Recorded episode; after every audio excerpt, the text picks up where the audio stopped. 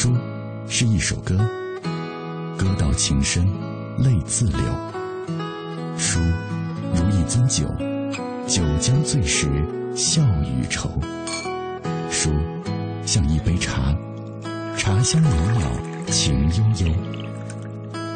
FM 一零六点六，品味书香，每晚九点到十点，准备好书，在这里等你。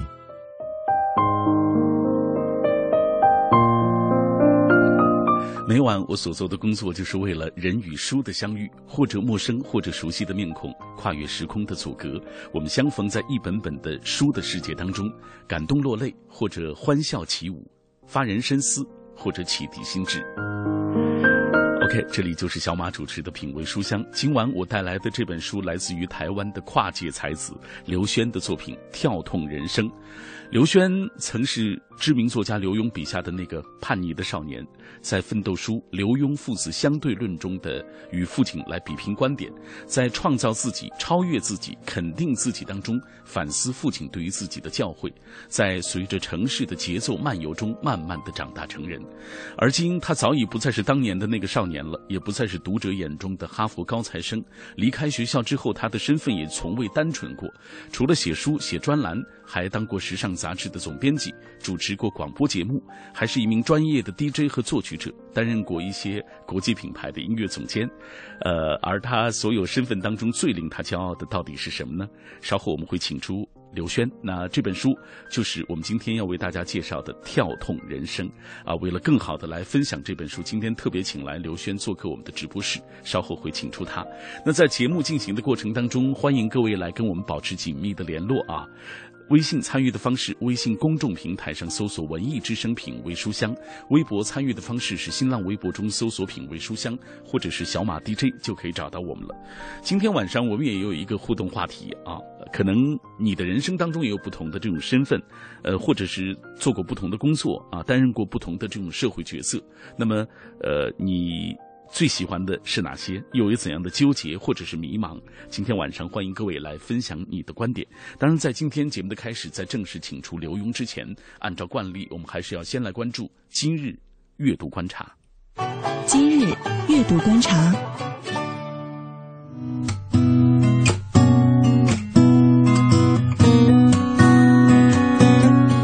今日阅读观察，首先我们来关注殷建林的新书《爱外婆和我》评赏会在北京举行的消息。今日，著名的作家殷建林的作品《爱外婆和我》新书评赏会在三元桥字里行间书店举行了。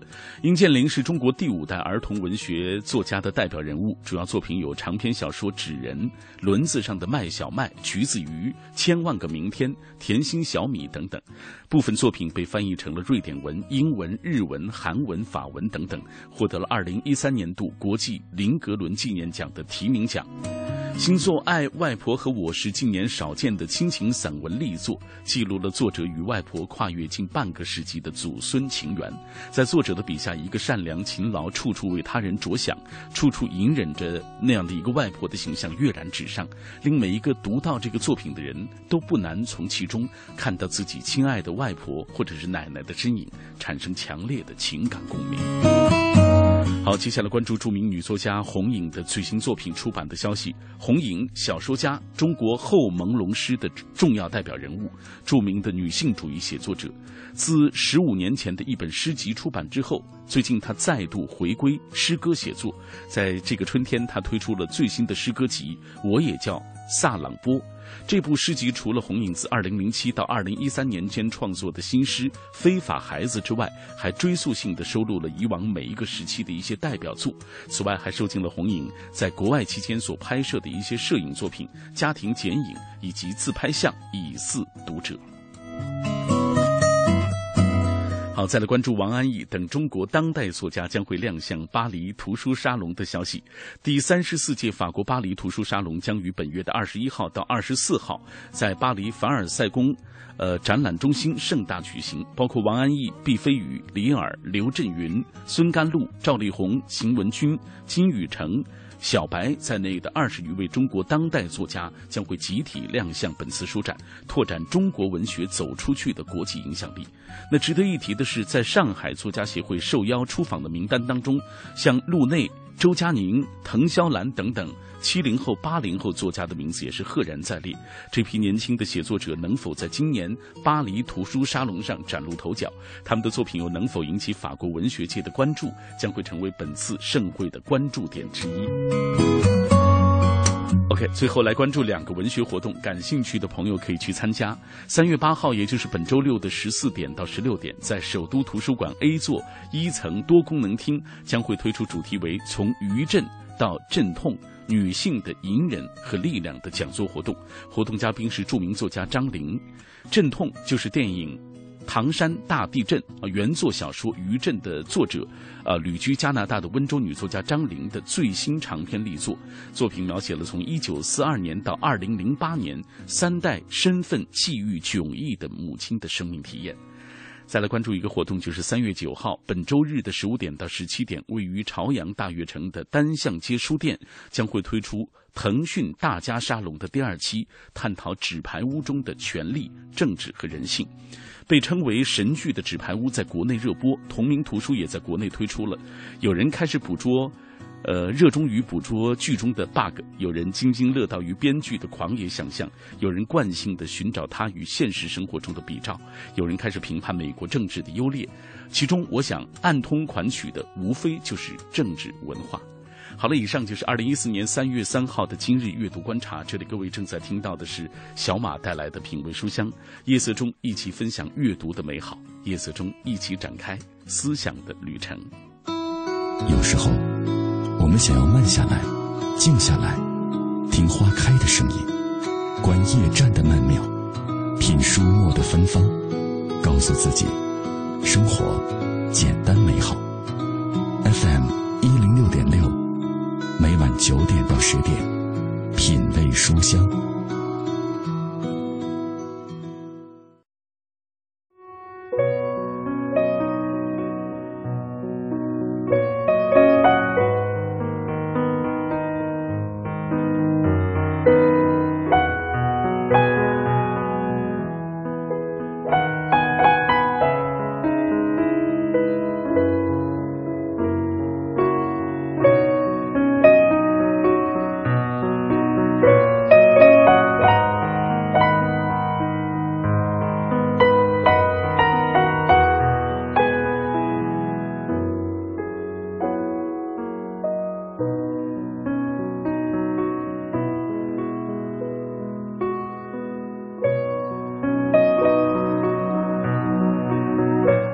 人性中的悲哀，莫过于前途迷茫暗淡，你却习惯于随波逐流当中欢呼，时刻抱怨生活的不公，却压根儿不愿意用行动去改写现实，总想等着希望来了你才坚持。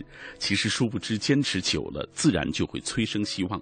所以，做自己，不盲从，少责怨，多躬行。守得了寒夜，就一定能够盼得了天明。今天晚上带来的这本书来自于刘轩的作品啊。人生可以有好多活法，但是像他活得这么精彩的，我觉得还是很少有。呃，来，我们马上请出刘轩，你好。Hello，各位听众朋友们，大家好。Hello，呃，我应该叫您马老师，呃，别别别，小马。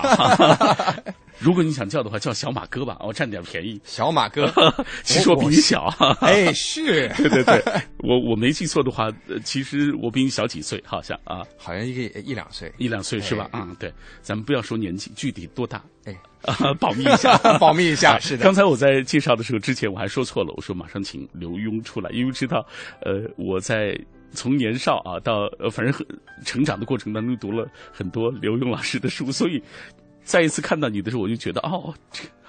不会不会，我完全不会介意，因为这个这个，我几乎每一天都会听到好多个朋友都会跟我讲，说是从小看我爸的书长大的。所以我刚才见到刘轩的时候，我说你还是我怎么想象不出你还是当年那个他笔下那个叛逆少年。对，很多人以为我现在还十九岁呢。好，今天我们要为大家来推荐的就是刘轩的最新作品《跳痛人生》。是啊，今天我们微博当中有朋友问的第一个问题就是怎么理解跳痛？大家不知道这个词。是。啊、其实在，呃我现在才发现，原来在大陆并不常用。对啊，这个跳痛啊，那这个跳痛呢，其实它是一个，它原本它是一个中文字跟一个英文字拼组起来的。嗯，啊，跳也就是跳跃的跳，然后那个痛呢，其实是 T O N E 的这个痛。嗯，对，那痛通常我们在哪里会看到那个那个字哈？像是在啊、如果你有那个扩大机，嗯啊，那音响的扩大机上面会有一个痛啊，那那个就是音频哦的意思。嗯对，那还有另外一个意思，其实它就是色调的意思。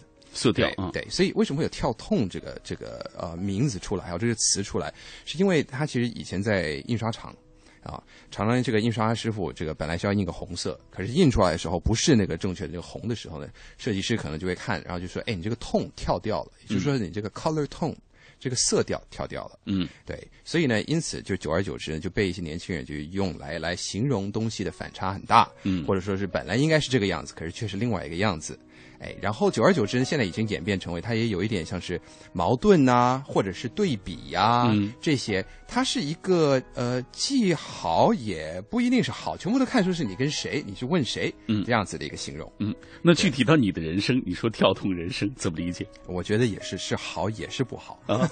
怎么讲？所以我才把那个 T O N E 那个字换掉了。嗯我把它换成就是痛。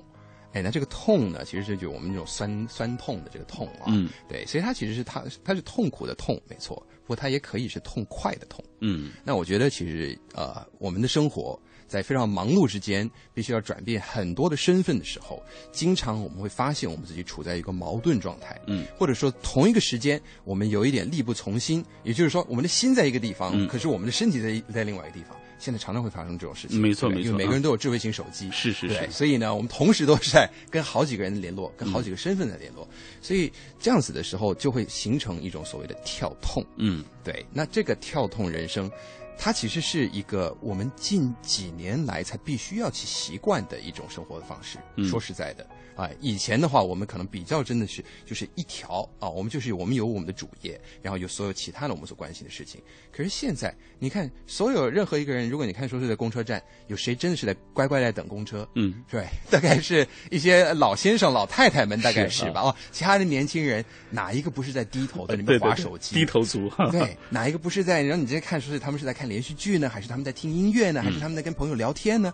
每一个都不是在那个地方。嗯对，所以其实我们的现代的生活其实是挺跳痛的。嗯对，那它可以是痛苦，因为我们必须要去适应，而且没错这个速度会变越来越快，嗯越来越快，对，越来越激烈。对，可是同一个时间，如果我们去转换一下思考，我们去幽默一下人生的话，嗯它也可以变成一种痛快。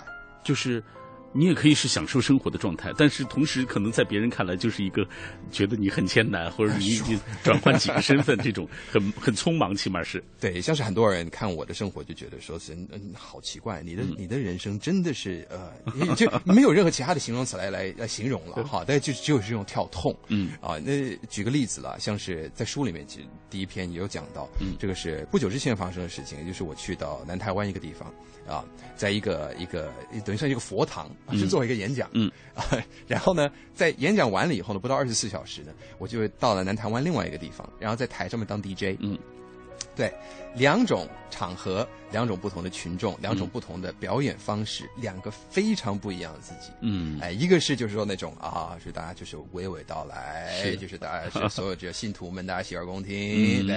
啊，另外一个就是哇，群魔乱舞，就是比基尼辣妹在那边摇来摆去，嗯，所以这两个就是我生活里面的两种极端。嗯我有那种很静的，我也有很动的，对，所以在很多朋友看着我这个的时候，觉得说是你怎么可以 两个都做？嗯，对，可是我就是这两个都做，嗯，我一直以来我都是在动跟静之间，嗯所以啊、呃这种跳痛对我来说就是一种痛快。嗯，呃呃，从这个意义上来说，我觉得你这几天的这个大陆之行啊，三月一号到七号，因为你要不转转换不同的城市，这也是一段跳痛之旅啊。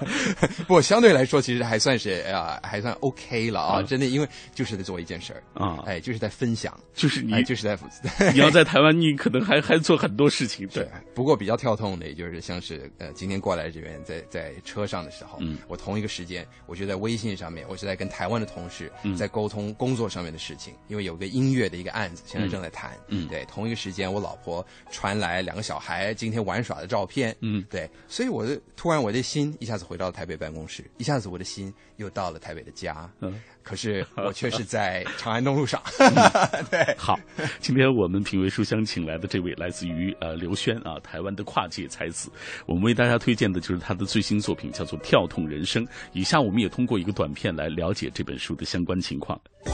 这是一个复杂的时代，每个人都在面对多变的日常，还有反复的要命的自己。现在几点了？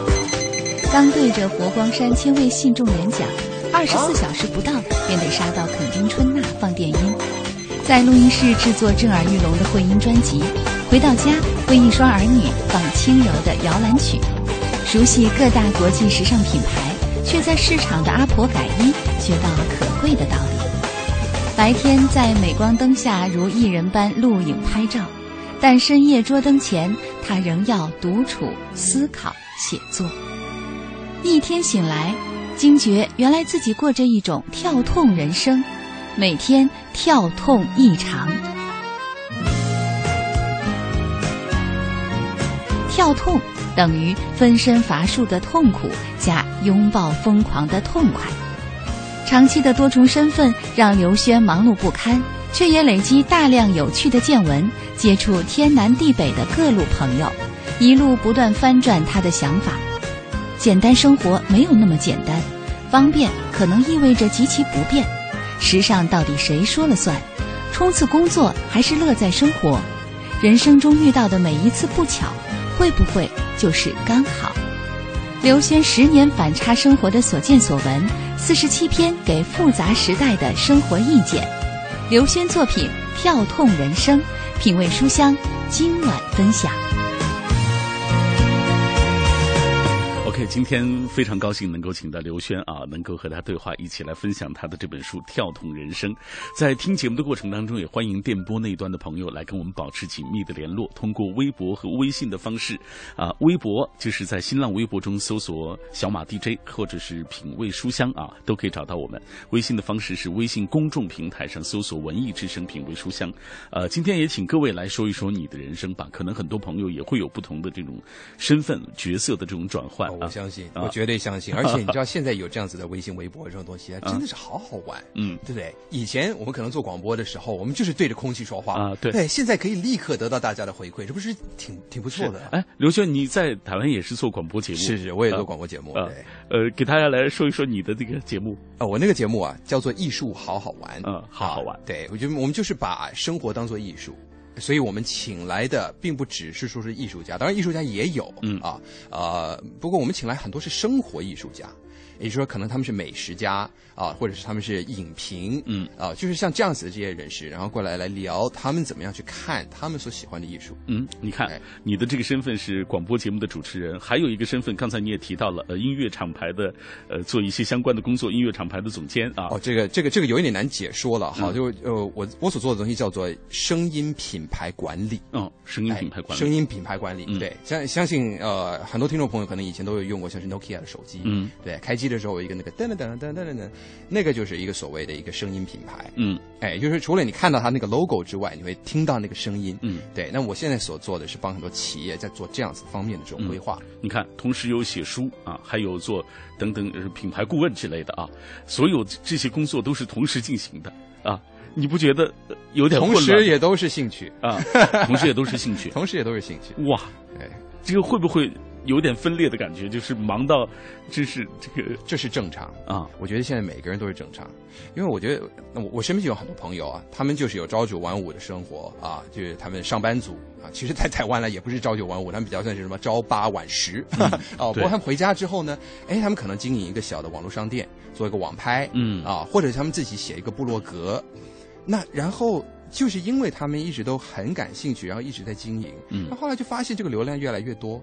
我现在有朋友，他们现在已经变成了专业的美食部落格的经营者了。哦，哎，他们可以把他们之前的这个工作可以摆在一边，有一些还是持续的有他们白天的工作，然后有晚上的身份，而这两个是截然不同的身份。嗯哎，他们也做的挺开心的。嗯，好，我们也来同步看一看大家的留言吧。今天有很多朋友 Yeah 分享他们的故事。Great 哎，来看看木头羊，他说我的人生其实说的说实话啊，谈不上所谓的跳痛，呃，我是吊死在教育行业这棵树上，但是我觉得我做的很开心啊。他从事教育行业的啊，所以现在在一家早教中心做老师，也利用休息的时间跟一些朋友一起来整理另外一档节目，就是我做的另外一个节目的这个微信平台的文字版啊，发给更多的听友去听。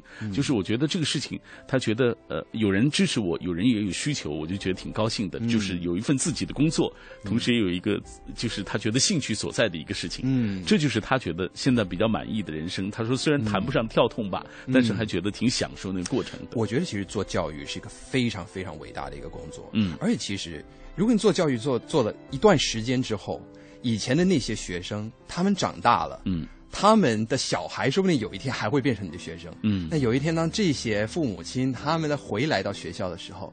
呃，这个这个，我曾经有一次回去我的母校，然后我的以前的老师看到我的时候，说是我记得你以前是小时候这个样子，你刚 你刚移民到美国的时候，连英文都不会说，你是这个什么样子？然后现在你这个哈佛毕业生，说，我相信那个时候在他的脑袋里面，他正在体验一种跳痛哦，一种大的反差。哎，这也是一种跳痛啊。好，我们再来看，呃，这位。呃，简单幸福。他说我自始至终现在都坚守着一个身份，就是我现在还是学生的身份嘛啊，没有太多的这种人生的起伏，平静的如同一潭静止不流的溪水啊。有时候觉得有一点无聊，但有时候又很享受这样的自由的时光啊。我觉得就你处在不同的人生阶段，你享受它就是最好的状态了。嗯，呃，是能够享受，尤其如果能你能够享受你所学的东西，嗯，那我觉得这是一个非常大的福气。嗯，不过。啊，我们当然也知道，就是传统的教育制度，哈，会让很多的学生会觉得说，我考上了这个科系，我就去上这个科系，而这个并非是我的兴趣。对，我前两天我就是在一个大学做演讲，对着一百六十个学生，我问说是有几位你们现在所学的东西正好是你的兴趣？嗯，你知道几位？举手啊！一百六十位，那怎么也得有五十多位，最少也三个，只有三个人，三个人。所以我就觉得说，哇哦，这不是一种跳痛吗？就是说，我们其实应该要鼓励大家来去用自己的力量、自己的动力去学、去研究自己感兴趣的东西。尤其现在网络上面的资讯这么多，对不对？你想要学任何的东西，都有教学影片，或者你可以找一些志同道合的一些人跟你一起来，跟你一起来搞。嗯，对，这是一个多好玩的一件事情。嗯，哎，我突然想到一个问题啊，就当年你哈佛毕业的时候，我记得你学的是心理学吧？是，哎。后来没有做心理学，这个也是一种跳通吧？后来没有做心理学是，哎，对，其实我也是刻意就是说跳出心理学，嗯，哎，那个时候先从广告开始，呃，广告公司，后来去拍广告，做编导，然后因为呃制作过程当中有很多客户就会就问说是，哎，你这个我们有没有好的音乐可以配上这些广告的东西？那我就自己开始做音乐，所以是这样子，就是一步接着一步。对，只是近几年来，我后来发现，呃，可能是也是因为年岁到了，嗯，啊，所以在外面常常会接触到一些年轻人的时候，发现大家会有一些就是对于人生的一些困惑，他们转不过来，嗯，他们脑袋会会陷在某一种的的的一种思考的状态里，嗯，对，那我会觉得说，我以前所学的一些心理的东西，其实是可以跟大家分享的，嗯，或者说是我把我的生活跟大家分享。这个也可以给大家一些一些不同的想法吧。对对对，所以很多年轻人他们后来跟我讲说：“哎，我在你的那个你的我在你的书里面，我我读到了一种希望。”我说：“我从来没有写过希望。”嗯，在在我的书里面，我只是写我自己觉得感兴趣、觉得做的开心的事情。嗯，如果你读到希望，这是你自己找到了希望。哎。这是我们今天之所以推荐这本书的一个重要的原因，就是，呃，刘轩在这本书当中看似写的都是很自己很随意的生活，十年当中跳通的这种不同身份的转换，但是，呃，你会在他的文字，在那种轻松的文字当中找到属于自己的那份感动，或者是希望，或者是一些启示啊。我觉得是每一个对生每一个生命个体来说，可能读到这本书的那感受都是不一样的。谢谢。所以今天晚上我们特别为大家推荐来自于刘轩的这本书。跳动人生。以下我们通过一个短片来了解一下刘轩。作者刘轩，作家、音乐人、电台主持人，念过一些厉害的学校，例如茱莉亚音乐学院、哈佛大学。离开学校后，身份从未单纯，除了写书、写专栏，还当过时尚杂志的总编辑。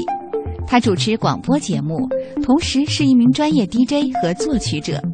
担任过一些知名品牌的音乐总监，但在所有跳痛的身份当中，他最骄傲的是自己是一位父亲。个人作品有《放任心中的一百次流浪》，随着城市的节奏漫游。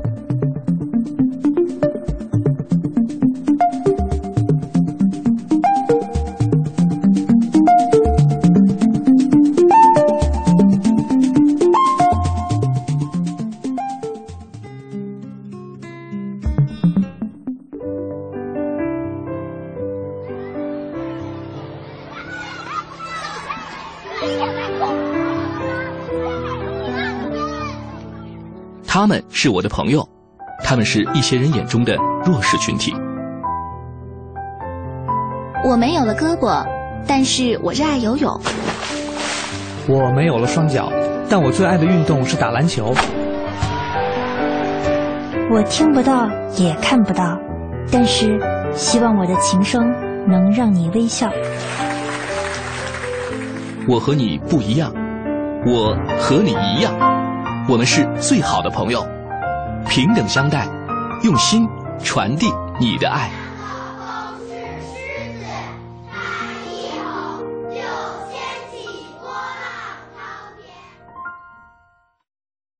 买汽车配件用品到西国贸汽配基地西南三环丰益桥西。听天气知冷暖。我们一起来关注天气。今天夜间因东部有零星小雨加雪转多云，南转北风二到三级，最低气温一摄氏度。明天白天是多云转晴，偏北风四级左右，最高气温八摄氏度。今天夜间本市东北部将会出现小雨加雪的天气，提醒在路上的朋友要注意交通安全。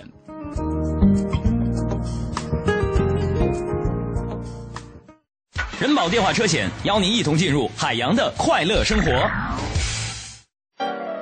我最近发现，好多人特别拽，想起来我就来气。你说说，这帮人验车有人代办，事故车有人代管，修车他们不花钱。北京三百多家 4S 店直赔，随便挑地儿。最可恨的是，买车险还比别人少花百分之十五啊！还有大礼包给他们，他们凭什么？凭什么？哎，谁让人家打人保电话车险投的保呢？四零零一二三四五六七都存上，咱都打。欢迎收听海洋的快乐生活。大家好，我是海洋。官兵密密麻麻围了上来，连肩接踵，几无空隙。大侠叹道：“唉，不知谁能救出少主。”一女子盖然出列，把孩子放在一辆四轮小车上，双手掠图，冲入敌阵，步伐玄妙，身形飘忽，只几下便穿阵而出。大侠又惊又喜，哈哈哈哈！阁下，莫非就是神行百变的传人？那女子道：“啊不，我以前是火车上负责卖零食盒饭、报刊杂志的乘务员。啤酒、矿泉水烤一片了啊，脚收一下了啊！你太有才了！”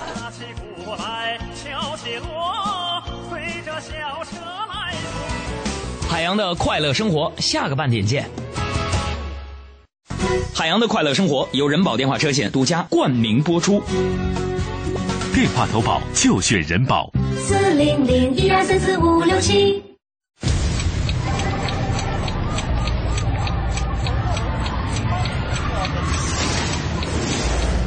一天之中，行色匆匆，我们应该还没失去清晰坚定的方向。早餐之后，失眠之前。我们应该还没失去品味声音的时间。新文艺新青年，新文艺新青年，FM 一零六点六，文艺之声，文艺之声。我们在真实不过的北京上空，北京上空，在你脑海中分贝最高的调频，为你留一个温暖的地方。托尔斯泰。在阅读中发现智慧的钥匙，惠普尔在阅读中找到人生的灯塔，高尔基在阅读中收获生活的伴侣。品味书香，梳理文字，书卖人生。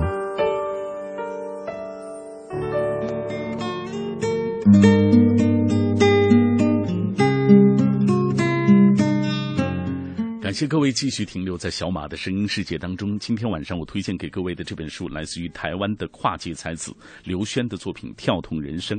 这本书也是汇集了刘轩十年跨界生活的所见所闻，涵盖了四十五篇独树一帜的所谓生活意见啊，呃，提供给各位。电波那一端的很年轻的朋友们，呃，在听节目的过程当中，也欢迎各位来跟我们保持紧密的联络。今天我们分享的话题就是在你啊所有的那些角色啊，社会角色，包括家庭的角色当中啊，包括你的工作啊当中，呃，哪个角色是你觉得比较满意的啊？有没有那种跳痛之感吧？啊，我们也同步来看看大家的留言。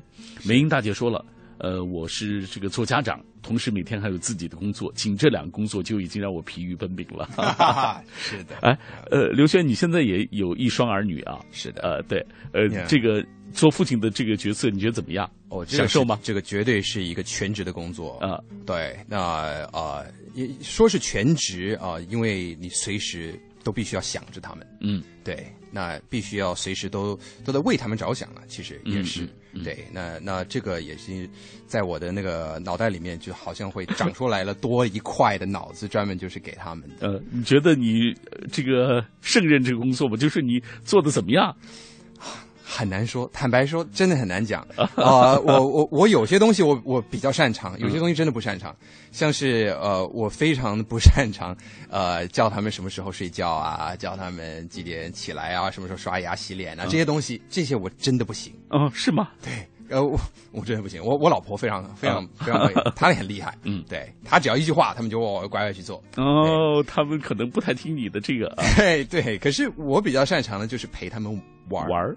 陪他们玩对，他们非常喜欢跟我一起玩嗯啊，可能因为我陪他们的时候，我比较像个大孩子一样。嗯，我会拿一些东西，然后去把它把它 mix and match，也就是说，我会把它们全部都都都玩在一起。像我可能会把粘土啊，跟跟乐高啊，跟积木啊这些东西，全部都拿起来一起玩。嗯，不会说是乐高就是乐高，积木就是积木啊，这些粘土跟粘土。对，不过在一起的时候，就可以把它拼凑出来，成为一个很有意思的一些东西。我们尽量去发挥想象力。哎哎。然后从这个里面呢，跟他们讲故事，我们可以一起编故事，甚至一起编歌。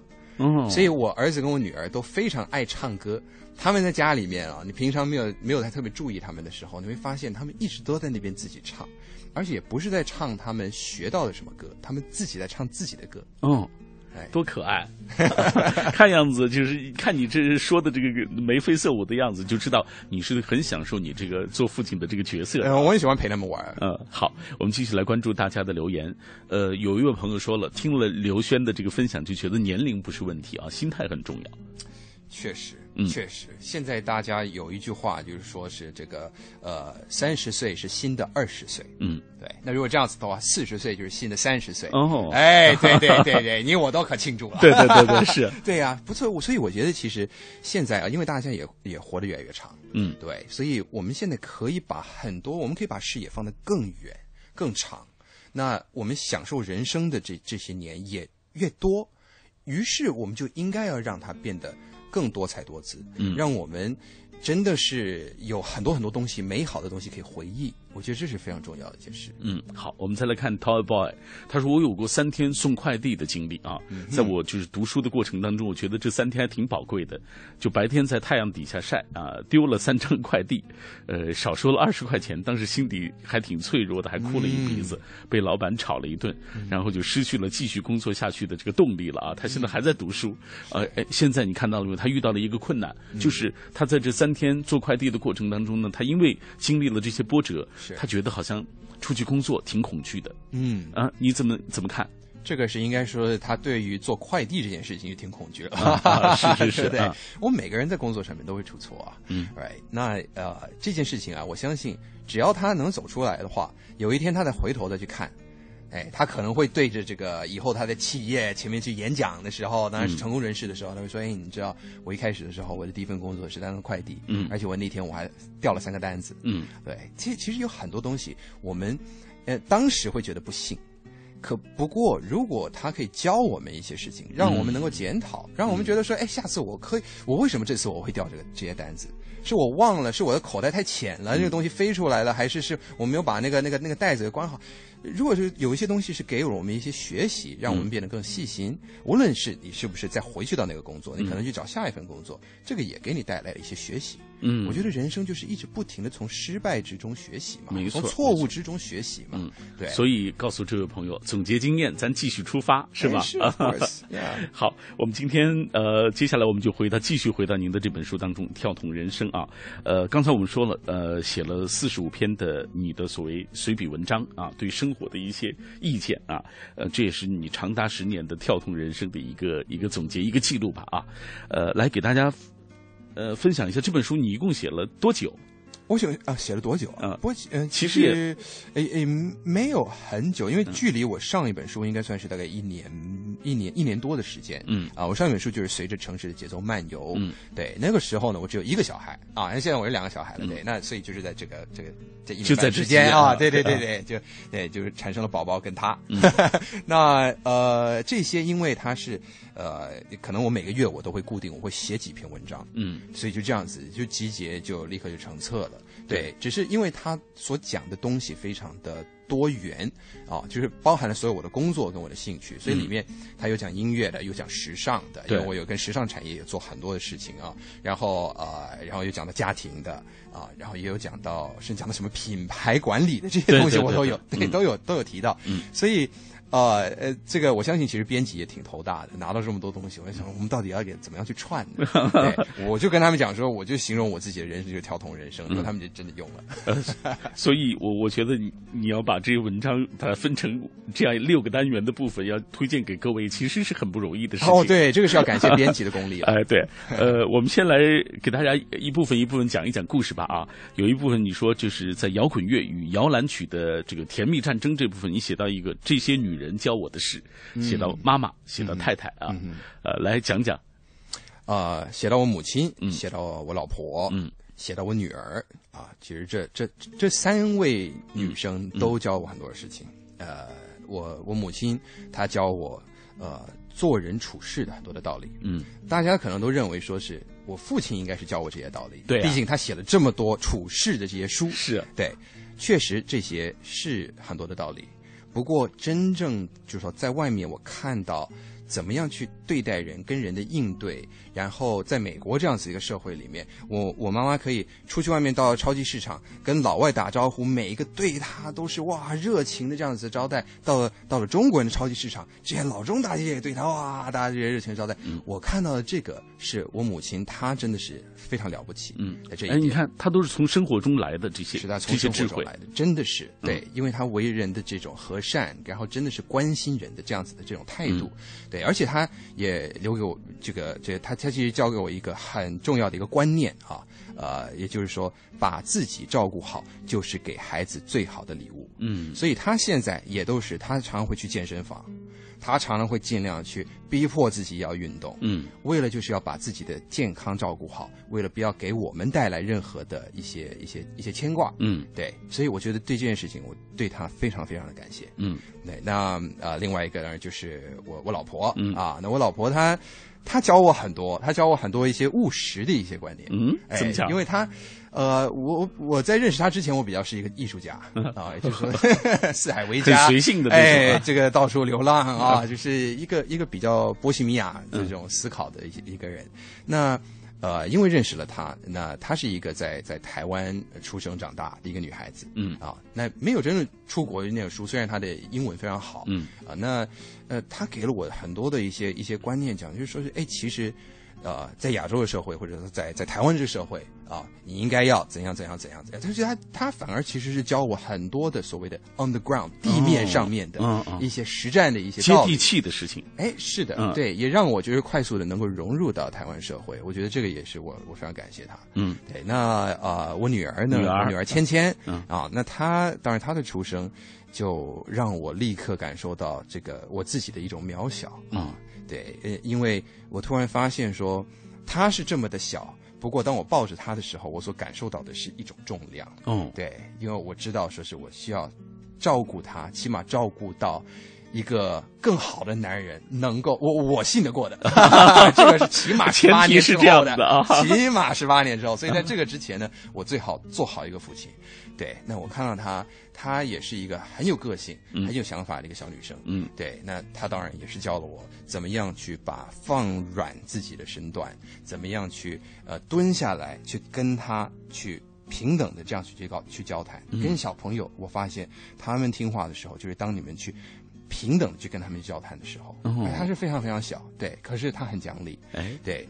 然后我觉得为什么我会写这篇文章？因为这这是一个非常奇妙的一个巧合啊！这也就是有一天突然，当我们讲到我们就是生日过生日的这件事情的时候，因为我呃我太太啊、我母亲跟呃芊芊，嗯，他们三个都是巨蟹座哦啊，所以我们就想就是说，哎，那我们就干脆就是在一起啊哎放在一起来嗯来办个生日好了。嗯结果后来我们一查了这个农历，发现他们三人的农历生日是同一天。哦，是吗？同一天，同一天啊，同一天。嗯，你想这个几率是多高？哎，这是一个一个，哎，所以这样子的一件事情，真的是让我觉得说，哦，我这个是有有有啊、好像是有一个安排。嗯，哦，对，就是哦，冥冥当中的一个安排，哎真的是啊是的，是的，确实是个福气。哎，你看，呃，在这和这三个女生呃这个相伴的过程当中，从儿子的身份啊，到老公的身份，到爸爸的身份，呃，刘轩也在这个过程当中有了不断的这种成长。以下我们继续通过一个短片来了解这本书的相关的情况。想做的事情太多，常被说成不老实；想学的东西太多，常被说成不成熟；想去的地方太多，常被说成不安分；想挣的收获太多，常被说成不知足。分身乏术的痛苦加拥抱疯狂的痛快，刘轩用自己的经历体验着跳痛的飞跃与张扬。跳痛的人生有如一场探险，路上可见稀有的风光，也有沁人心脾的炊烟。它为单薄的时间增肥，也为广角的视线聚焦。生活没有模板，在复杂的世界里坚持自己，自会收获自会收获想要的你想要的独特。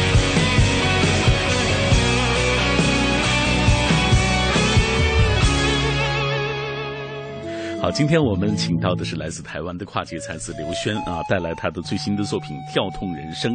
呃，刘轩在今天节目进行的过程中，很很多朋友也在说自己的故事。哎我们再来看一看啊，嗯天空之城这位朋友，他说这个上学的时候，我曾经去发过传单，嗯，呃，是爬楼梯啊、嗯发超市的那个海报。嗯那天不记得爬了多少层楼，那天发完之后，感觉腿都不是自己的了。嗯辛苦了一天，挣了三十块钱。嗯一天的这个发传单的经历，让我开始意识到，原来挣钱挺不容易的。哎以前还挺大手大脚的，花父母的钱不觉得，呃，再花钱的时候就自己挣钱的时候才发现，呃，就如此的不容易，所以再也不会那么大手大脚了。你看，嗯。大家就是通过不同的身份的这种转换，会有不同的获得。是的，是的，所以我真的是非常鼓励父母亲们，应该要趁着小小朋友都还小的时候，就让他们去体验各种不同的生活。嗯，对，不要一直把他们就是放在一个好像一个时空胶囊里面，一个真空的一个呃真空管里面一样、嗯。啊，就是好像他们只需要去读书，只需要把这一件事情给顾好。嗯。因为其实孩子，尤其现在的孩子，他们有了网络，他们有了这个这个这么多不同的朋友啊，这些，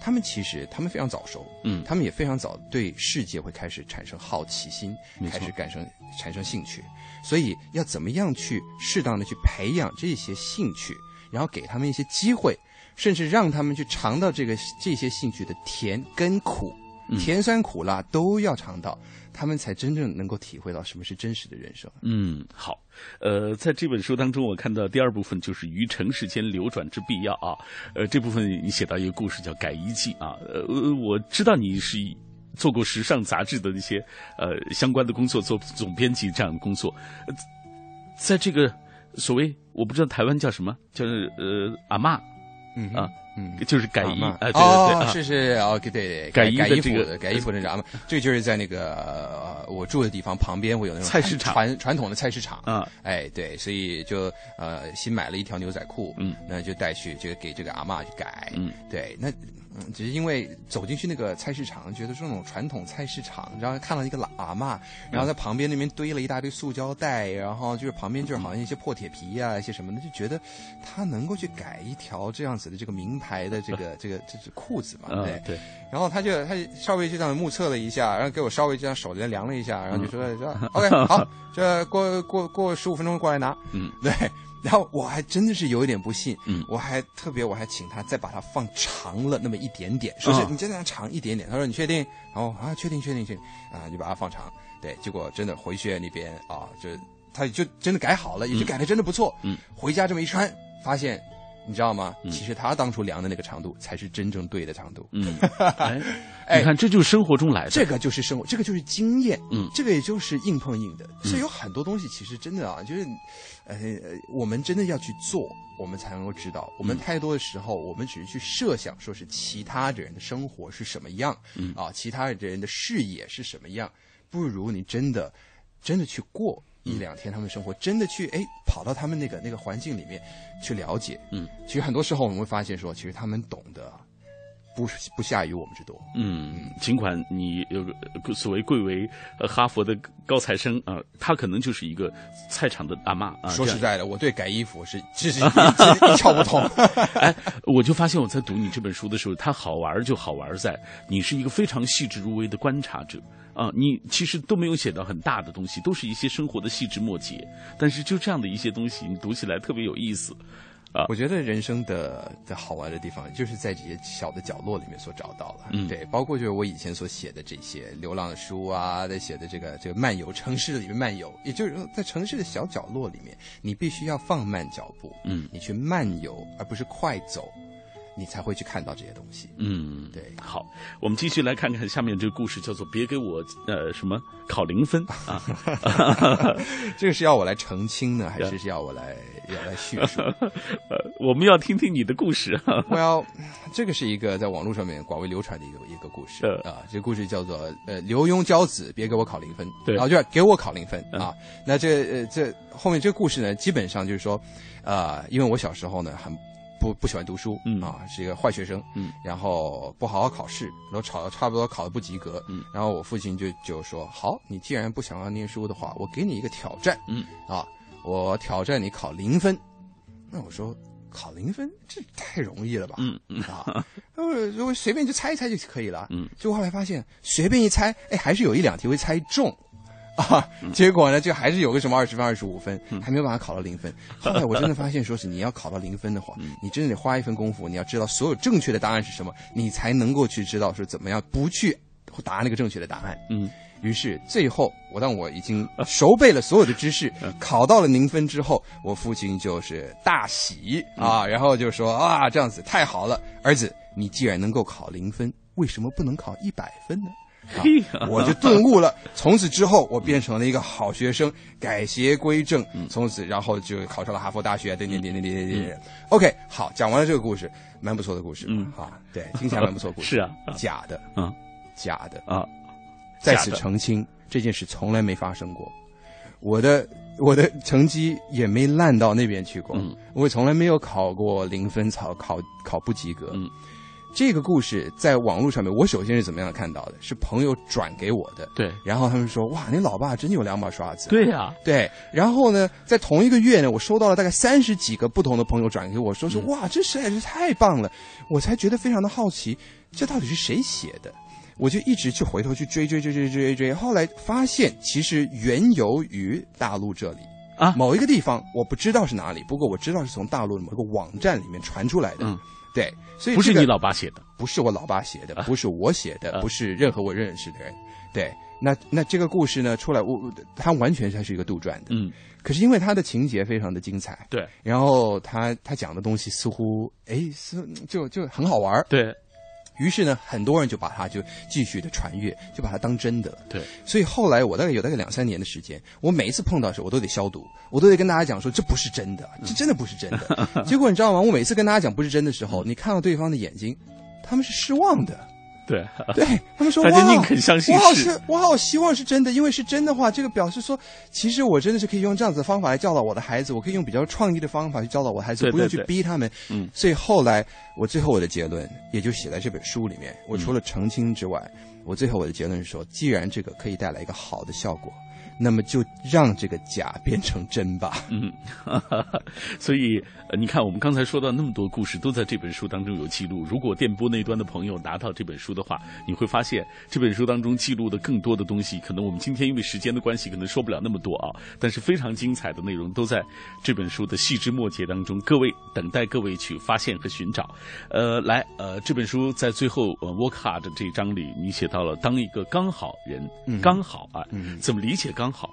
刚好，也就是说，当人生给你一个不巧的事情的时候，你不要说不巧，你要说哎，刚好。嗯，任何一个这件事情都可以这样子转变。你说刚好，其实这样子，刚好可能我我本来想要去买这个东西，刚好店没开，于是我就可以去想去做别的事儿。嗯，哎，搞不好你去走这别的一条路的时候，你却找到了一家新的餐馆，然后这个餐馆是哇，真的会让你惊为天人的。嗯，所以有很多时候我们。必须要去跳脱我们平常的生活的规律，我们会找到一些意想不到的一些惊喜。嗯而什么事情会给我们这些惊喜，会会造成这些不规律呢？就是当生活给我们不巧的时候。嗯所以这些不巧变成了刚好，塞翁失马，对不对？焉知非福啊！呃，今天很多朋友来分享呃刘轩的这样的一些精彩的言论啊，呃，有朋友也问到一个问题，说你看在工作那么忙的情况下完成了这本书啊，可能你是断断续续写，也不是在一个短暂的时间是一口气的时候哎，对这样写，呃，下一本书你预计会在什么时候？啊、我现在预计是今年九月完成。哇，对，那会是一本完全不一样的书。对、嗯我现在完全可以预计那个时候完成，因为我现在已经是给了我自己一个 schedule，、嗯非常非常明确的一个写作的一个计划。嗯，下一本书也并也不会是杂文散文像这样子的，嗯。对，而是一个真正去运用到心理的一些角度，来让大家可以运用在自己的生活里面，嗯。让自己的生活变得更好。嗯，哎，好，我们非常期待，希望还能有机会再请您自到我们的直播室来分享非常乐意非常荣幸。好，呃，今天我跟刘轩的分享啊，就到这里，为大家推荐刘轩的这本书《跳动人生》，现在已经登录了呃各大门户网站的一些啊嗯呃一些相关的一些呃这样一些什么当当网了等等这样的一些渠道啊，大家都可以买到，包括实体书店，大家也可以看到这本书啊，一定买一本去分享刘轩他非常精彩的这些人生的转换。很感谢刘轩做客我们的节目，谢谢，谢谢小马，谢谢各位听众朋友。好，再见。刘轩的成长经历和教育背景堪称豪华，老爸是励志大师刘墉，自己生在台北，长在纽约，一路念的都是史戴文森高中、茱莉亚音乐学院这样的名校。如果沿着哈佛大学心理学高材生这样的路子走下去，他的发展道路将会是成为一名资深心理学家。刘轩却坚持认为，心理学帮助他在职场和生活中更好地观察别人，而他的真正兴趣是与各种各样的人打交道，体验各种身份职业带给他的无穷乐趣。这本《跳动人生》全方位展示了这位跨界才子的非正常生活，汇集了他十年跨界生活的所见所闻，涵盖了四十五篇独树一帜的生活意见，给向往自由生活却又不得不成为上班族的年轻人们提供了很多看待世界的独特角度。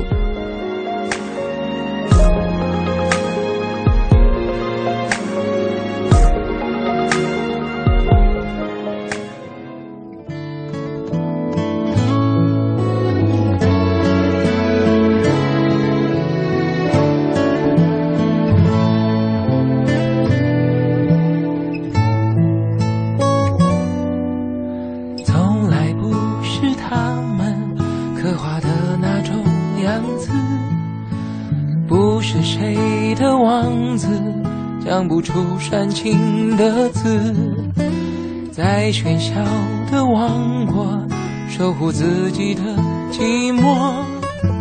门外惊心动魄，门里我泰然自若。这一路走来说不上多辛苦，庆幸心里很清